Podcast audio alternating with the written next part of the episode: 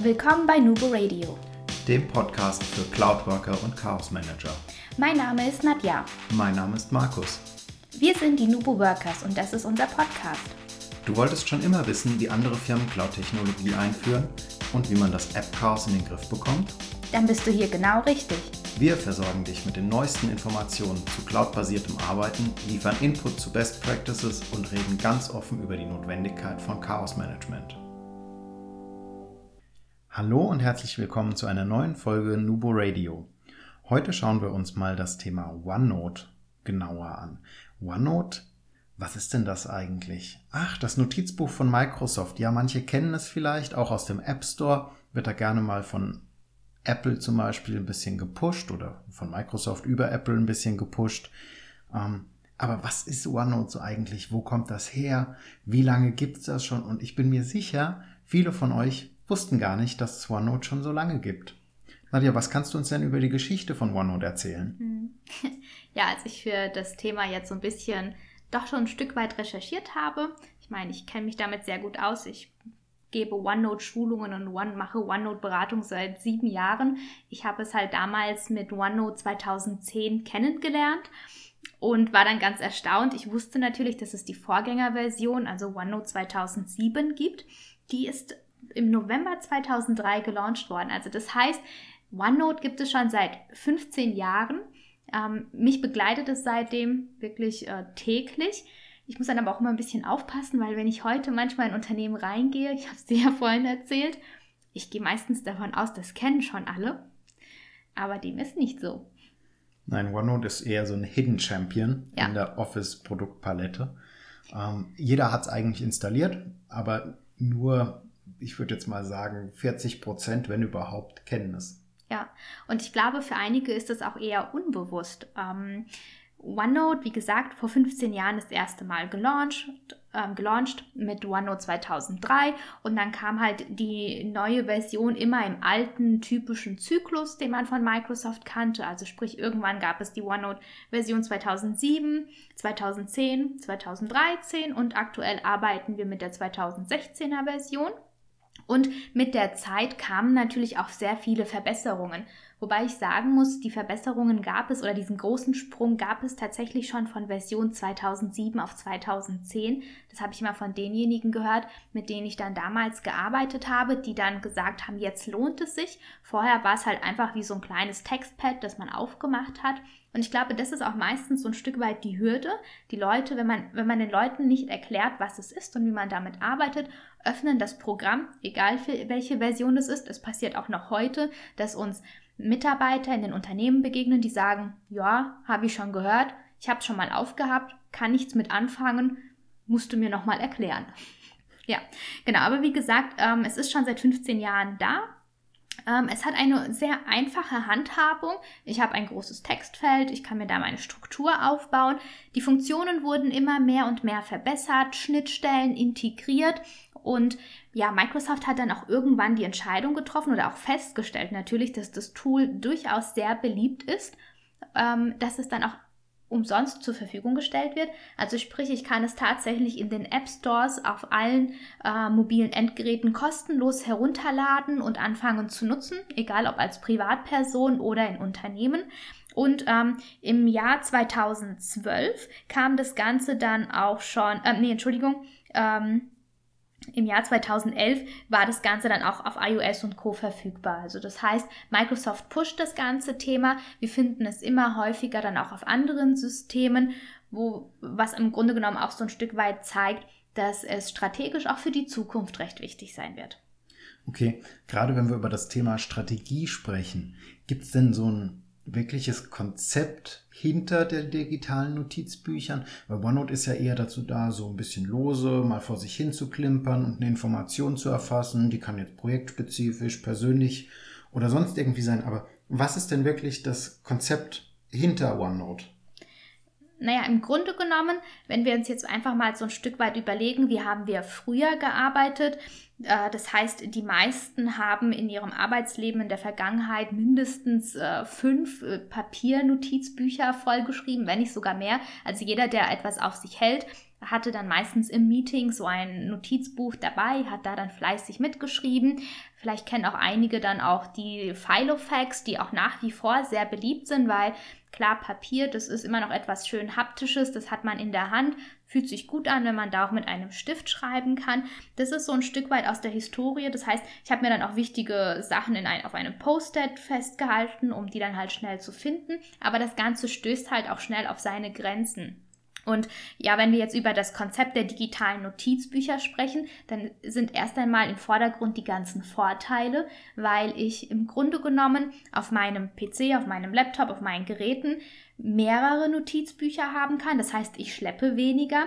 Ich habe alles an einer Stelle und zwar aus den unterschiedlichsten Informationsquellen. Das kann jetzt das Internet sein, das können unterschiedliche Medientypen sein, das kann etwas sein, das ich übers Handy schnell mal aufgeschrieben habe, das kann ein Foto sein, das ich irgendwie bekommen habe. Das kann ich da komplett mit reinpacken und ich kann halt auch die ganzen Sachen sehr schnell finden oder auch zum Beispiel meine Termine darin festhalten. Und das Schöne daran ist, wenn wir uns jetzt mal eher so wieder zurück auch das ins, in den Business-Kontext mit reinbringen, müssen wir ja auch sagen, wir haben gar nicht mehr die Zeit, im Meeting erst einmal etwas von Hand zu schreiben, das dann irgendwie zu konsolidieren als Team oder auch die ganzen armen Assistentinnen, die ja früher erstmal alle Protokolle zusammenbringen mussten, vielleicht noch beim Kollegen angerufen haben, gesagt haben, Mensch, was hast denn du geschrieben oder kannst du mir vielleicht nochmal deine Notizen geben, dass wir dann alles vollständig haben. Mit dem digitalen Notizbuch sehen alle, im besten Fall, indem man das über einen Screen projiziert, was wird besprochen, was haben wir beschlossen, das wird dann erstmal einfach formlos niedergeschrieben. Keiner kann behaupten, äh, ich habe es nicht gesehen.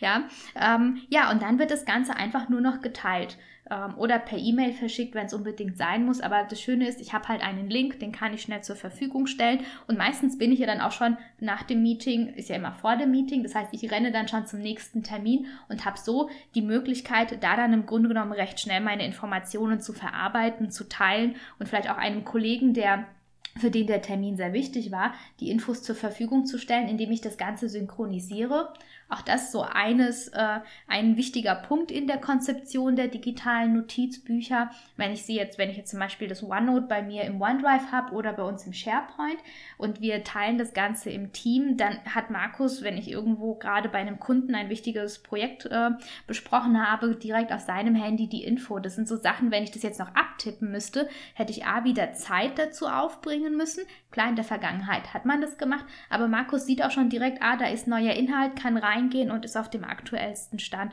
Also das heißt, wir bekommen eigentlich durch die digitalen Notizbücher viele Vorteile. Es ist aber auch ein komplett anderes Arbeiten. Wenn wir über andere Arbeitsmethoden sprechen, dann haben wir ja immer die, die dafür sind. Wir haben so eine begeisterungsfähige Gruppe, die aber vielleicht sagt so, ach, das ist ganz schön, aber so richtig bewegen möchte ich mich noch nicht. Und wir haben so die Gegner. Ähm, wie fängst du die denn ein? Also was sind denn so typische Nutzungsbeispiele für OneNote, wo du sagst, in den Schulungen, das kommt immer besonders gut an? Mhm, ja, also wenn du das Thema Schulungen auch ansprichst, ähm, die Kunden, die mich da kennen, wissen auch, ich, äh, ich sage immer, OneNote ist eigentlich in einer Stunde erklärt. Weil es ist so einfach, das muss man sagen, es geht ja eher um die Struktur. Und wenn ich jetzt wirklich jemanden davon überzeugen will, komme ich gar nicht drum herum, ihm zu zeigen, wie ich das Ganze jetzt im Projektmanagement verwenden kann.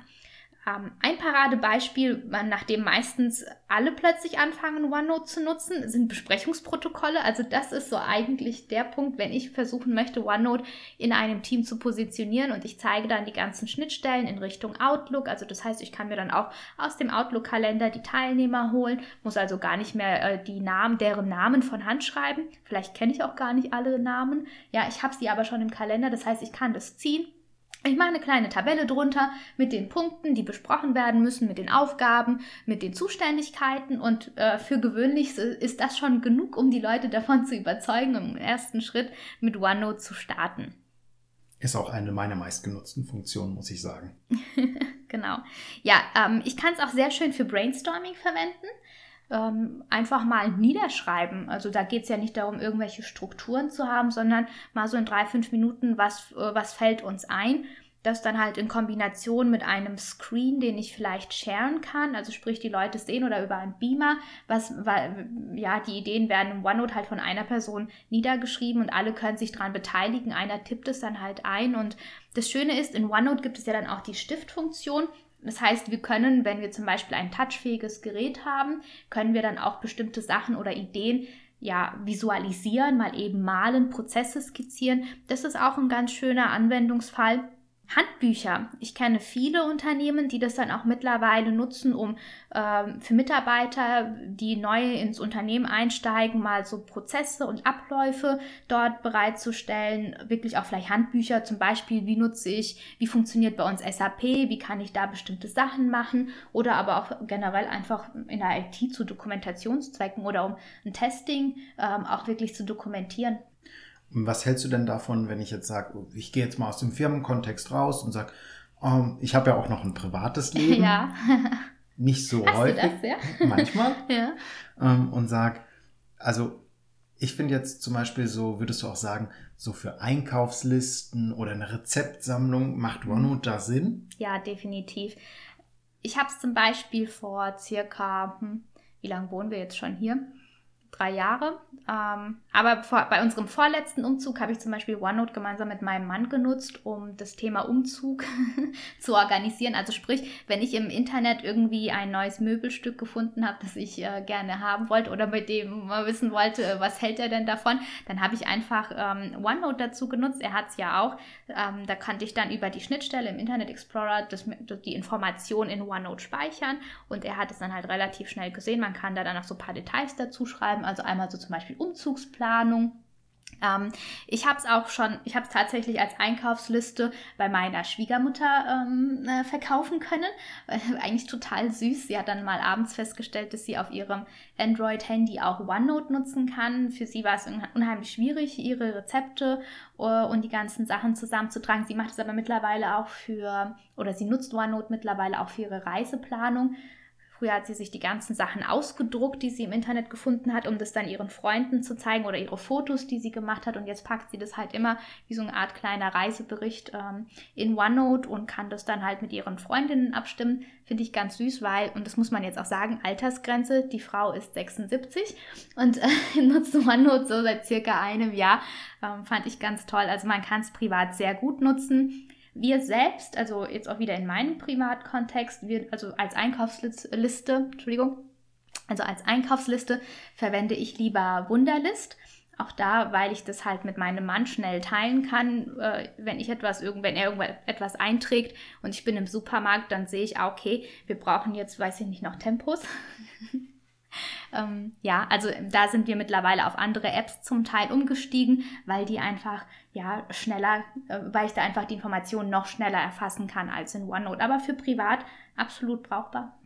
Also können wir eigentlich zusammenfassen, OneNote ist everybody's darling, weil es ist für jeden in einer gewissen Konstellation von Nutzen und jeder kann es auch benutzen, weil es einfach sehr, sehr, sehr einfach aufgebaut ist. Ja, definitiv. Ich muss mir halt irgendwann überlegen, welche Struktur macht Sinn. Das ist ja auch einer der Riesenvorteile. Ich kann beliebig viele Notizbücher haben. Äh, privat wäre es dann halt tatsächlich Reisen, Kochen, und in, in der Arbeit wäre es vielleicht pro Projekt ein Notizbuch oder für einen Kunden ein Notizbuch zu haben. Da können wir ja gleich mal erzählen, wie wir das so bei uns nutzen. Aber ganz klar, ich kann sehr schnell loslegen. Ich komme ziemlich schnell damit zurecht. Und irgendwann muss ich mir halt einfach überlegen, wie mache ich mir da einfach eine Struktur, die so funktioniert, dass ich recht schnell auf die Sachen zugreifen kann.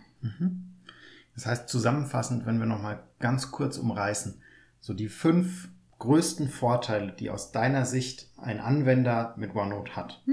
Ja, also zum einen, der größte Mehrwert ist, ich habe alle Informationen zentral an einem Ort. Ähm, ein Punkt ist dann auch, ich habe eine Mega-Suche, die voll, also in OneNote, die Suche basiert auf einer Volltextsuche, die sogar in Bildern funktioniert. Das heißt, ich kann äh, zum Beispiel entscheiden, durchsuche ich das aktuelle Notizbuch oder lasse ich mal die Suche über alle Notizbücher laufen. Auch das ist wieder ein Punkt, bei dem viele Skeptiker dann doch von OneNote überzeugt sind. Die Suche wurde übrigens mit 2016 nochmal erheblich verbessert. Okay. ja, ich kann die Sachen sehr, also die Informationen und Daten sehr schnell teilen. Vorausgesetzt, ich habe sie dann halt auch mein Notizbuch an einem Ort gespeichert, wie zum Beispiel Office 365 oder in meinem OneDrive, ähm, sodass ich dann halt auch ähm, das Sharing überhaupt ermöglichen kann. Und damit einhergehend geht dann auch das Thema Synchronisation bedeutet für mich zum Beispiel, auch gerade bei uns im Umfeld, ich habe halt wirklich OneNote auf meinem PC im Homeoffice, auf meinem äh, Surface Book, aber auch auf meinem iPhone, sodass ich dann egal, wo ich gerade bin, mit allen Medien, die ich habe, auf die Daten zugreifen kann oder halt auch standortunabhängig, weil dadurch, dass wir in der Cloud sind, könnte ich auch von jedem Ort der Welt eigentlich auf meine Notizen zugreifen, falls ich mal äh, mein Handy aus irgendeinem Grund nicht dabei haben sollte. Ja, und auch wenn wir jetzt auch wieder so gucken, so alte Arbeitsweise, neue Arbeitsweise, auch das wieder ein Mehrwert. Irgendwann ist so ein Papiernotizbuch voll. Das passiert mit OneNote nicht. Ähm, da ist halt das Limit, das Speicherlimit, ähm, das Limit der Festplatte oder meiner Cloud-Umgebung. Und das heißt, ich muss mir jetzt nicht irgendwie Gedanken machen, so wie früher mit meinen Papiernotizbüchern, welches hebe ich denn auf, weil das Projekt ist ja noch nicht abgeschlossen. Also ich, ich, ich kann da wirklich sehr schön damit arbeiten. Du arbeitest also nur noch digital. Jein. äh, äh, es wird, also ich arbeite mehr und mehr ausschließlich digi digital. Ähm, aber wenn ich jetzt zum Beispiel mal so vergleiche, damals, als ich vor sieben oder acht Jahren mit OneNote angefangen habe, hatte ich auch nach wie vor noch viel mit Papier gearbeitet, weil ich es einfach gewohnt war. Jetzt so vor circa vier Jahren ist es deutlich weniger geworden. Also ich habe damals zum Beispiel in meiner Zeit als festangestellte Beraterin habe ich ähm, über zwei Jahre gebraucht, um mal so ein Notizbuch, wir hatten da halt so in einer Firmenfarbe ein Notizbuch, um das mal voll zu bekommen, weil ich tatsächlich die meisten Informationen im OneNote gespeichert habe, aber situativ, also es gibt halt nun mal auch Momente, da macht es keinen Sinn, in einem Gespräch mit einem Laptop zu sitzen, äh, da schreibt man halt in sein Notizbuch oder manchmal zeichne ich auch gerade irgendwie eine Idee, schreibe sie nieder, mache eine Skizze, auch das mache ich dann eigentlich ähm, oder habe ich damals mehr dann halt noch mit dem Notizbuch gemacht. Mittlerweile, du weißt es ja, ich liebe meinen Surface Stift. ähm, wird auch das weniger auf Papier gemacht. Also äh, ich gehe dann auch einfach ins OneNote ähm, nehme meinen Stift, einmal drau zweimal draufdrücken, OneNote wird gestartet und dann kann ich auch dann schon den Prozess äh, niederschreiben. Aber ja, ich habe trotzdem hier und da noch immer so ein bisschen Papier. Gerade, sorry, wenn ich, äh, gerade wenn ich morgens vielleicht mal eben schnell gucken möchte, äh, was sind denn so die Prios für meinen Tag, dann habe ich, äh, hab ich immer so ein Papier, ein Zettel Papier auf meinem Tisch liegen. Da schreibe ich einfach mal kurz einfach alles nieder. Da mache ich, da ist der Laptop noch gar nicht äh, geöffnet. Äh, das mache ich dann schnell mit Papier. Genau, das heißt, die richtige Mischung macht es eigentlich. Man muss da einen eigenen Weg finden. Also es gibt da kein richtig und kein falsch. Ähm, viele nutzen das auch bei meinen Kunden eher so im Team-Kontext. Einige sagen, nee, ich habe meine Selbst. Es ist ja auch die Selbstorganisation und Selbstorganisation ist etwas sehr Individuelles und man sollte da auch den Weg finden, der für einen funktioniert und nicht einfach OneNote nutzen, nur weil es der Rest, weil es der Rest jetzt auch tut. Das macht gar keinen Sinn, weil am Ende muss man ja selber zurechtkommen in seinem Alltag und die einen können das besser mit einem Papiernotizbuch, andere machen alles mit dem iPhone iPhone oder mit einem Handy ähm, oder kombinieren das halt einfach mit diesen ganzen digitalen Technologien. Also wenn ich so auf mich gucke, ähm, ich persönlich nutze auch beides. Ich benutze OneNote für unsere Abstimmungen zum Beispiel, alles was die Podcast-Themen angeht, ähm, was Kundenthemen angeht, was ähm, interne Abstimmungen zwischen uns zwei angeht.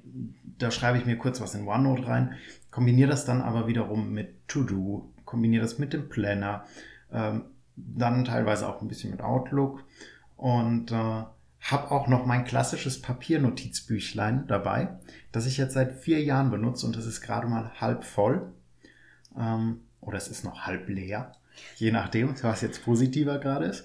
Nein, Quatsch.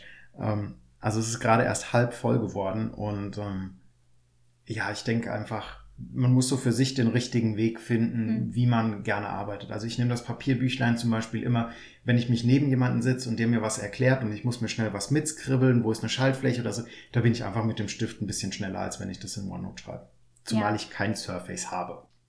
Ein, eine Sache kommt mir dann auch noch so in den Kopf oder ein Punkt, den man ganz oft hört, mit dem ich mich auch ein Stück weit identifizieren kann. Wir hören dann auch häufig, Ähm, ja, ich kann mir getippte Sachen nicht so gut merken wie das, was ich wirklich mit Hand aufschreibe, also mit einem Stift.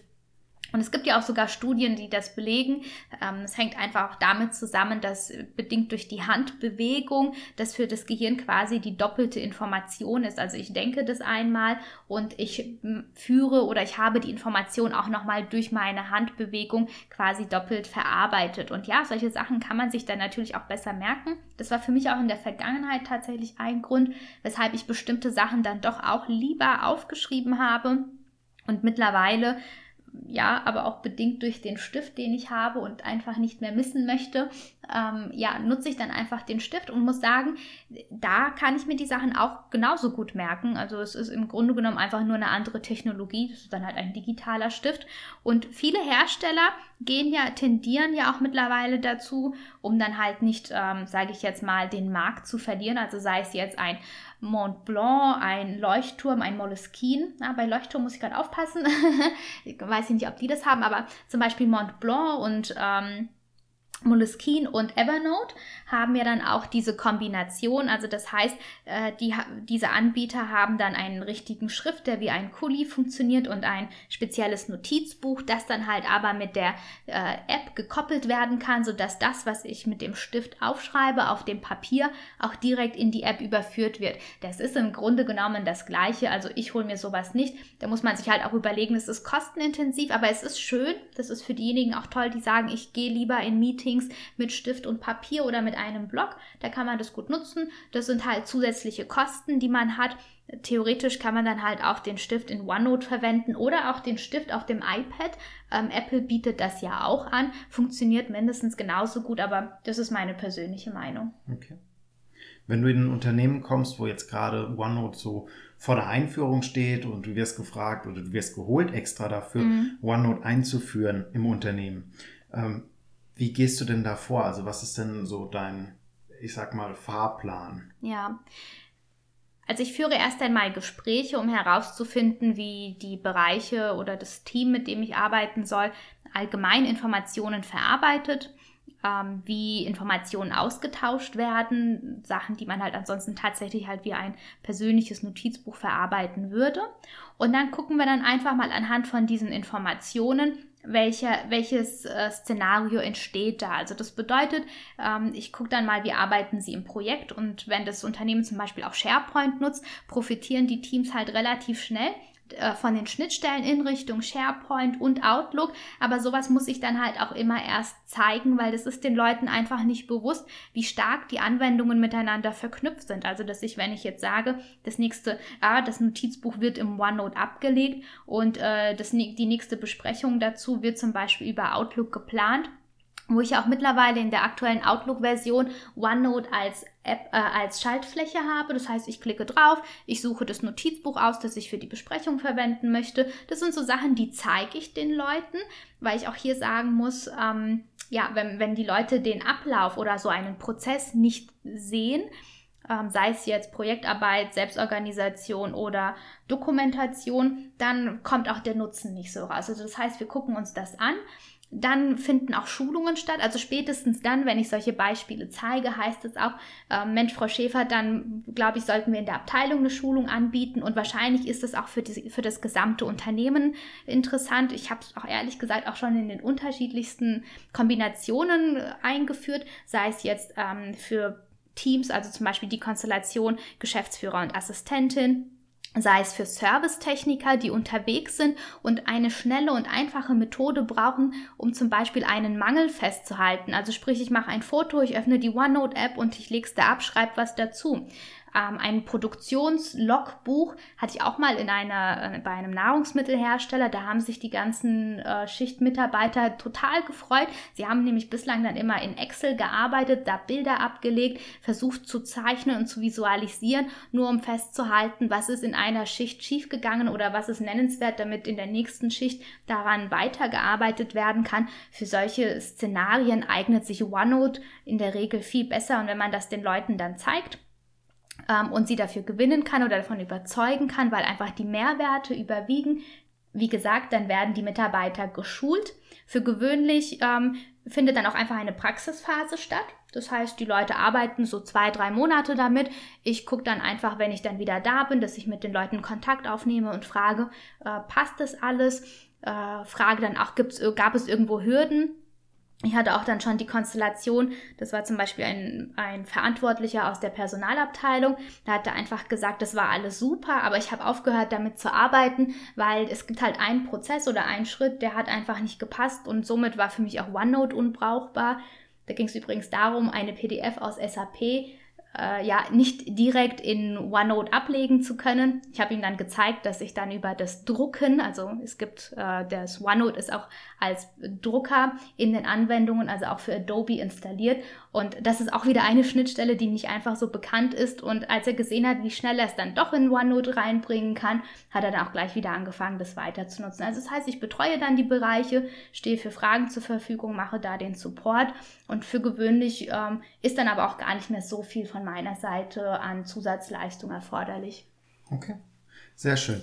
Ähm, es gibt ja auch Alternativen zu OneNote. Eine haben wir vorhin schon gehört oder vielleicht auch schon zwei, mhm. äh, wenn wir gerade mal so Richtung Evernote denken. Ja, Evernote zum Beispiel hat vom Funktionsumfang ist es äh, fast deckungsgleich. Klar, jede, jede Anwendung hat dann noch so ihre eigenen Gimmicks, aber Evernote ist, wenn man an digitale Notizbücher denkt, auf dem Markt äh, eigentlich mindestens genauso bekannt und beliebt wie OneNote. Da ist es halt einfach persönliche, äh, ja, per persönliche Vorliebe, was man jetzt eigentlich nutzt. Es gibt ja auch die Notizen auf dem, auf dem iPhone und in, äh, auf dem iPad. Ich persönlich finde, dass da Evernote und OneNote einfach mehr Funktionalität bieten. Ähm, es gibt dann aber auch noch Apps wie zum Beispiel SoundNote oder Digo oder GetPocket oder Google Keep. Also es das heißt, irgendwie jeder Anbieter bietet da etwas äh, oder jeder Dienstleister bietet da irgendeine Form von ähm, digitalem Notizbuch an, wobei die Schwerpunkte da manchmal ein bisschen unterschiedlich sind. Die einen sagen einfach nur, ich stelle dir eine App zur Verfügung, in der du aus dem Netz, aus dem Internet die unterschiedlichsten Informationen zentral speichern kannst. Also das, das ist zum Beispiel Pocket, das eignet sich super dafür. Andere wiederum sagen auch einfach nur, äh, bring deine Notizen zusammen, verschlagworte das Ganze, dann kannst du es über unsere Suche schnell finden. Also wenn ihr da Interesse habt, können wir dazu ja auch nochmal gesonderte Folgen machen. Genau. Damit wir wissen, ob ihr daran Interesse habt, müsst ihr uns das natürlich mitteilen. Ja. Wo macht ihr das denn am besten? Also am besten erreicht ihr uns eigentlich ähm, entweder über info at nuboworkers.com, über unseren Facebook-Kanal, über den Instagram-Kanal oder ähm, natürlich über WhatsApp, wenn ihr unsere Handynummer habt.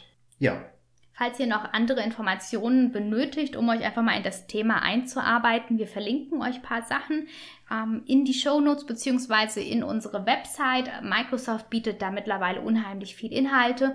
Es gibt auch viele Bücher, also bei Amazon kann man auch Bücher dazu bestellen. Ähm, klar, auch zu den aktuellen Versionen, also OneNote 2016, die gehen, spielen sich meistens vom Inhalt her ähm, um das Thema Selbstorganisation ab. Das 2013er, an dem durfte ich ja sogar mitschreiben, aber wie gesagt, die aktuelle Version ist 2016 und wir werden euch sowohl Online-Material, aber auch so das haptische Buch, das Oldschool, zur Verfügung stellen, sodass ihr euch da einarbeiten könnt. Und wenn ihr mal Fragen dazu habt, wie man das strukturieren könnte, oder Bedarf habt zum Austausch, meldet euch einfach bei uns.